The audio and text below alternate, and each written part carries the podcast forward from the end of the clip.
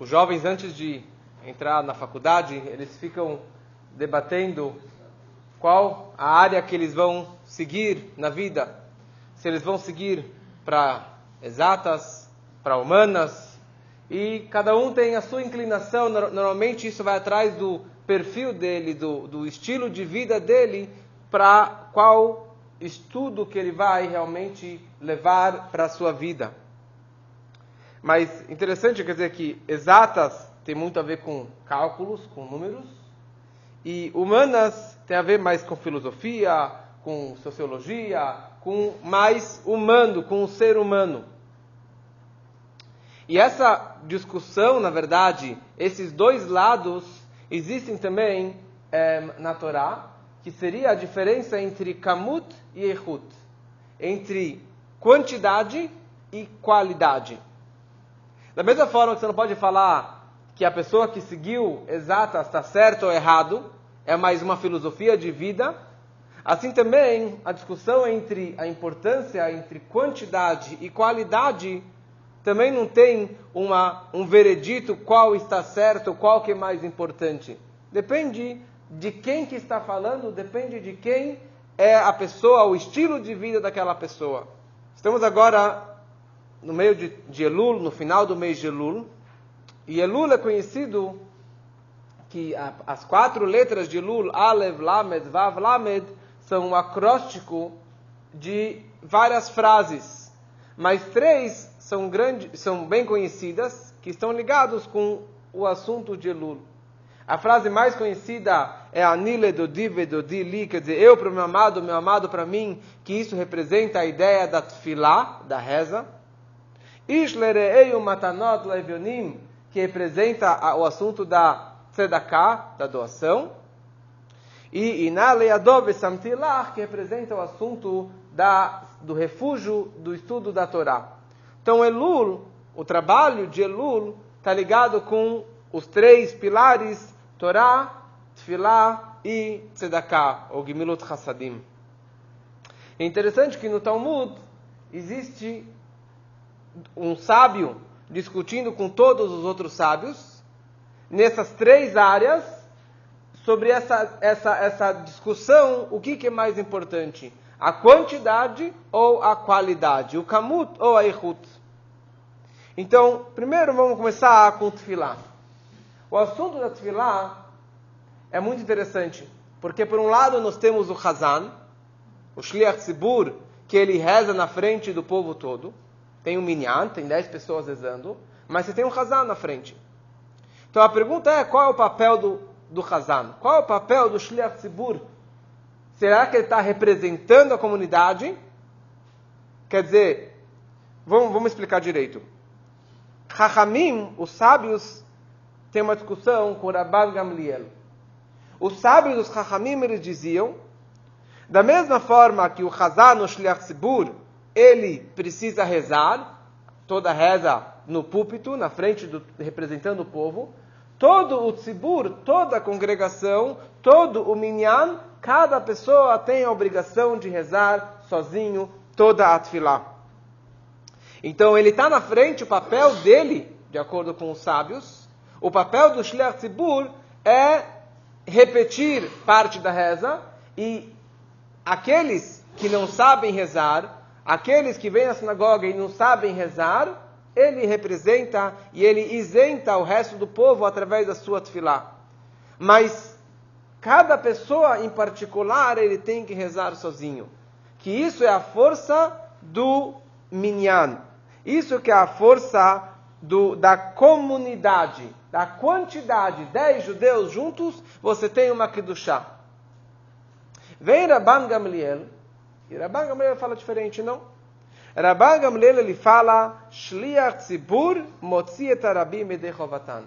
O, o Hazan, ele isenta todo, todo o povo.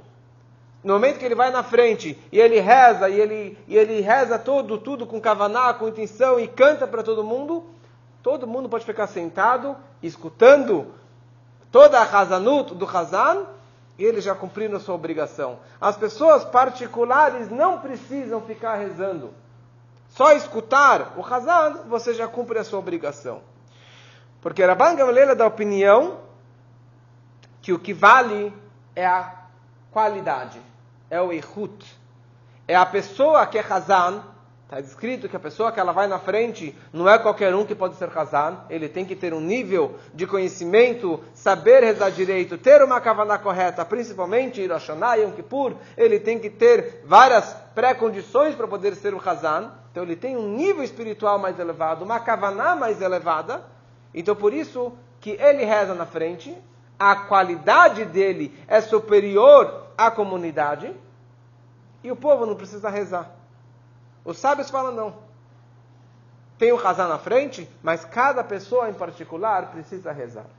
Então essa é uma discussão entre o Rabban Gamliel e os Chachamim, se o que é mais importante é a quantidade das dez pessoas rezando, do Minyan, ou da qualidade de uma pessoa rezando na frente. Pois tem uma segunda discussão no Tratado de Brachot. Rabban Gamliel, ele era o Nassi, ele era o líder. E ele tinha uma yeshiva. E a yeshiva dele era conhecida que ele tinha uma placa na frente da yeshiva que dizia o seguinte: todo aluno que não é Toró Kebaró, que o seu interior não é que nem o seu exterior, ele não pode entrar na sala de estudos, não pode entrar no Beit, no Beit HaMidrash. Uma pessoa que ela é só fachada, mas o interior dela não condiz com a sua a forma que ele se expressa para todos, quer dizer que não é realmente transparente, não é uma pessoa que o interior dele é exatamente aquilo que ele expressa no, no, no exteriormente, ele era barrado. Tinha um detector de alunos na frente da Yeshiva do Rabban Gamliel, não é qualquer um que entrava. E assim eram poucos, muito poucos que, que estavam dentro, que eram aceitos na Yeshiva do Rabban Gamliel. Esse era o estilo do Rabban Gamliel. Ele prezava na qualidade, na perfeição. Se a pessoa é um pouquinho falsa, se a pessoa não é perfeita interiormente, externamente, ele era barrado na porta da Yeshiva. E o Tratado de, Tamu, de, de, Brachod nos conta a história que o Rabban Gamaliel teve um, um atrito com um dos sábios lá, com o Rabi Yoshua, e acabaram é, fazendo um impeachment contra ele, acabaram tirando o Rabban Gamaliel da liderança, e entrou o Rabi Elazar Ben Azaria, que aparece na Haggadah de Pesach, que ele dizia, Areani Kevin Shivim Shana, eu sou como uma pessoa, como uma pessoa de 70 anos. Na verdade, ele tinha 18 anos quando ele assumiu a liderança. E nasceram fios de barba branca, demonstrando uma, uma idade avançada. Mas no momento que Rabelazar Benazari assumiu a liderança, a primeira coisa que ele fez, ele tirou o guarda-costas da porta da Yeshiva, aquele que detectava, que barrava qualquer um que quisesse entrar, Primeira coisa que ele fez, ele tirou aquele, aquela segurança. E qualquer um, qualquer Yehudi, qualquer jovem que quisesse entrar na Yeshiva do Rabelazar Benazaria, estava permitido. E naquele dia, conclui o Talmud, vários e vários bancos, cadeiras, foram acrescentadas na Yeshiva do Rabelazar Benazaria. Ah, e tem muitos jovens que não são os maiores estudiosos, tem muitos que vêm só por conveniência, muitos que realmente não são dedicados aos estudos e talvez vão fazer alguma bagunça. Mas Arabelazar Benazara e assim também todos os sábios eles prezavam pela quantidade. Que a quantidade acrescenta na qualidade também. Era importante ter que todo mundo pudesse entrar. Rabban Gamliel falava não. Rabban Gamliel prezava só pela qualidade. Ele falava, eu prefiro ter meia dúzia, mas de pessoas high, da elite. São poucos, mas esses são os melhores e é esse que eu quero. De novo, não tem certo, errado, mas é, uma, é um estilo de vida, é uma forma de você enxergar a vida e a Torá. É interessante que o Talmud ele descreve que Rosh Hashanah e Yom Kippur, a lei, a Allahá, é de acordo com o Rabban Gamliel porque Rosh Hashanah é a cabeça do povo, então aqui o cabeça, o Hazan, é o mais importante. O fato é que o Hazan, ele que faz grande parte da reza do Rosh Hashanah Yom Kippur, e o Tzibur fica escutando e não reza 100% tudo que está no Marzor, mas o Hazan ele tem essa responsabilidade de ler tudo, entender o que ele está falando e ter a meditação correta na hora da Tfilah. E aqui aparece uma terceira discussão entre eles. Uma discussão em relação a Tzedakah. Que na Tzedakah você tem dois pontos. Você tem o doador e você tem o receptor. Quantidade de dinheiro que você vai dar para o pobre para a entidade, para a estivá, para a sinagoga, quanto dinheiro você vai dar. Que isso, na verdade, é o que importa para o receptor, quanto dinheiro que vai entrar no bolso dele. Mas existe o outro lado do doador, como ele está doando esse dinheiro. Com qual sentimento ele está dando esse, esse, esse dinheiro? Com qual, de que forma ele está doando para aquela pessoa coitada? se ele está simplesmente jogando o dinheiro na cara dele, sendo mal educado, ou se ele vai entregar esse dinheiro, Besever Panim foto, com uma face sorridente, com amor, falar, olha, eu posso te dar isso, mas eu te desejo muito sucesso na sua vida, eu sinto muito por você, eu te dou brachot, e, dá com alegria, dá sensível, sentindo a situação do próximo. E aqui, de novo, aparece a mesma discussão.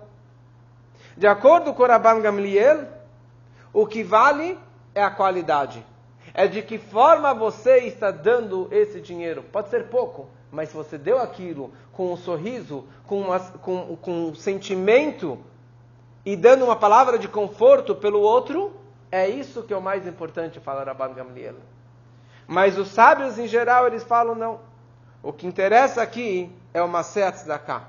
É o ato da Tzedakah. É a quantidade porque para o pobre, no momento que ele tiver o dinheiro no, no, na conta, no momento que a estivá, a sinagoga, tiver o dinheiro na conta, é isso que importa para eles. Da onde que veio, não importa muito.